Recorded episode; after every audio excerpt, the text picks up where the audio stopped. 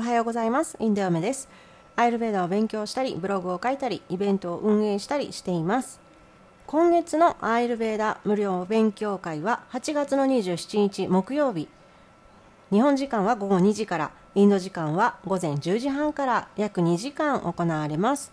2部構成でして一部は動作について特徴や感情など。そして2部は動作についてこちらは異常の症状や対策ということでお届けします。お気お気軽に遊びに来てください。本日の質問はこちらです。友達に嫉妬しちゃうんですよ。この前「キモ」って言われましたが私おかしいですか？というご質問です。今日は嫉妬をアイルベーダ的に考える。ということです。アイルベーダやヨガの考え方を知ることで自分が傷ついたり人を傷つけたりしないようにその術を身につけましょう。ちなみにこの文面からもわかるように質問者さんは悩んでいるわけではありません。そのため今回はこのトピックをきっかけに嫉妬はなぜ起こるのかまたそうならないためのちょっとした心がけの仕方をお話ししたいと思います。これは私宛ての質問ではなくて実はいろんな人が答えられる掲示板の一つになっていましてどちらかというとヤフー知恵袋のような感じでみんなに問いかけている質問でした。この文面では私おかしいですか？というふうにあります。この文章からそんなふうに言われてもそうは思わないんですけど私おかしいですか？という意味で使われているようです。くれぐれも質問者さんのことを責めたりとか否定する気は全くありません。今日お話ししたいのは嫉妬も含めたネガティブな感情。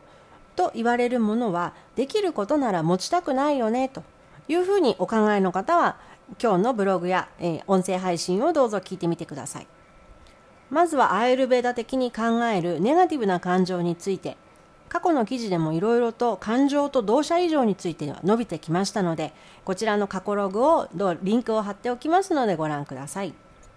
そもそも根っから悪い人なんていないんだってことなんですよ。アイルベーダの健康の定義で言うと心と体がハッピーで初めて健康だと言えるということです。嫉妬とはやきもち他人が自分より恵まれていたり優れていることに対して恨みや妬むこととあります。また自分の愛する者の愛情が他に向くのを恨み憎むことというふうに定義づけられています。嫉妬の度合いについてはこれがどういう病気をもたらす可能性があるかこの辺まで考えてみましょう。まず嫉妬というのは誰かと比べて初めて持つ感情です。もしくは自分の思い通りにならない場合にその対象の相手に関して抱く感情と言えるでしょう。これは心のグナトリゴナでいうラジャスの心になります。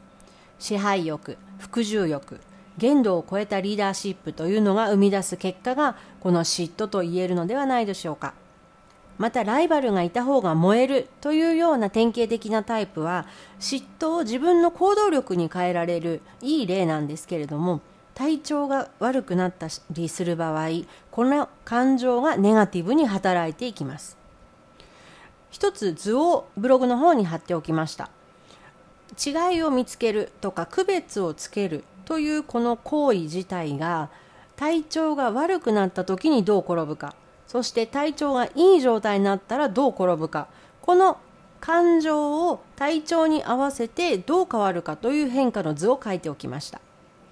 体が悪い状態は嫉妬や差別や非難というふうになりますが同じ能力なんですけれども体調がいい場合これはライバルを作って自分を励ますとか改善点を見つけてそこを直すとかいいものを選ぶ。こうしたいい面もあるわけなんです。いい悪いは紙一重です。嫉妬のもともとの本質は違いを見つける区別をつけるなど認識だけなんですが私たちの心が難しいのはここにその人の感情が加わってしまうことなんです。この感情は体調によって異なります。もちろんそれは知識によってもコントロールできるでしょう。もし皆さんが今日の話を知ることによってあ私はなんか体調が悪いのかもと思い直して自分の感情を抑制する方法を何か行うことができるようになるといいと思います。どうして私は嫉妬するんだろうという疑問に関してはアイルベダ的には動作が乱れているからというのが理由です。もう一つここは文章で説明しきれるかどうかわからないんですがいいと悪いは相反する鏡のような性質を持っています。言葉を変えれば正しい正しくない正解と間違いこれも紙一重です。正しいからそう考えたらいいというような持論になってしまうといつか逆転を転じることも簡単にできてしまいます。ですからいいと悪い正しい正しくないは本当に紙一重なんです。だからこそ体と心のセルフチェックを常に行うことが必要です。気がついたら自分が心に振り回されていることもわからなくなってしまっているからです。普段から自分の動作がどの傾向にあるのかまず知っておきましょう。動作診断や自分の傾向を知るのは過去のブログをご覧ください。嫉妬は前にも書きましたがラジャスの性質が強いということです。ラジャスとピッタは連動します。そのためピッタのバランスを整えると考えるわけですね。ピッタが異常になるのにバータが少なからず関係しているからです。バータピッタカファのそれぞれの異常には特徴があります。しかしピッタとカファはそれ自身で動くという性質を持っていません。そのため体の外に現れる。これは失神とか色が変わるとか目に見える症状から話す言葉とかストレスから来る態度。こうした見えなくても外見に出るものすべてというのは私たちの体の中から外に出る動きが働いているわけなのでバータの力によって表に出てくるんです。もちろんピッタ以上カファ以上で外見に出てない状態というのも存在します。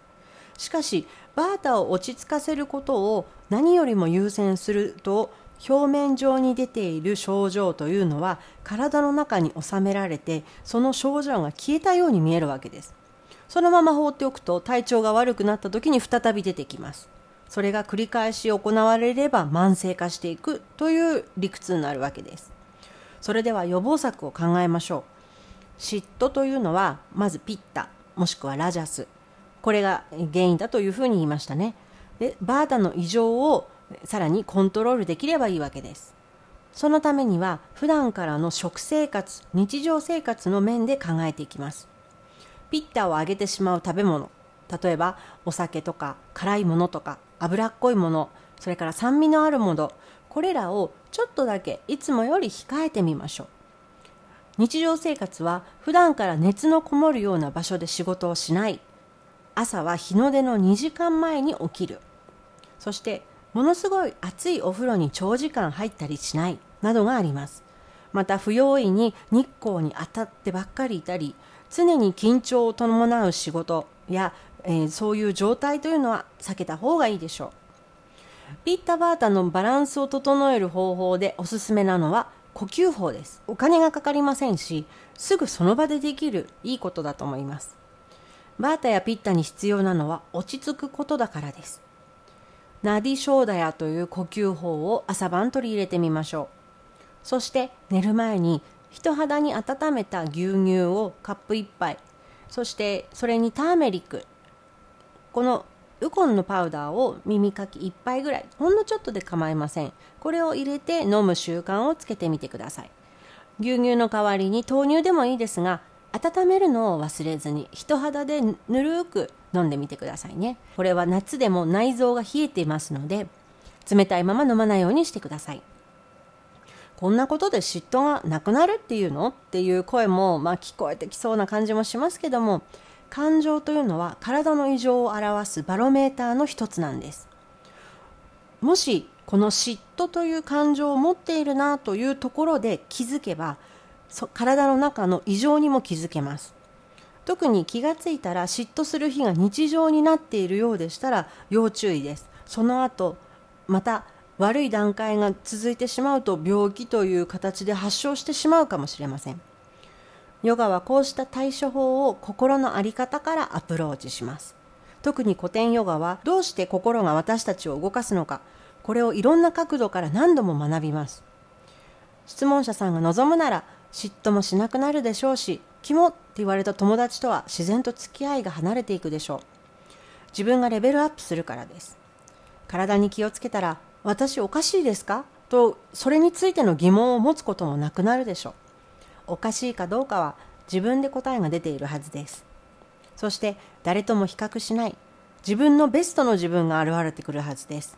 そうしたら少し心がふわっと優しくて柔らかくなるかもしれません。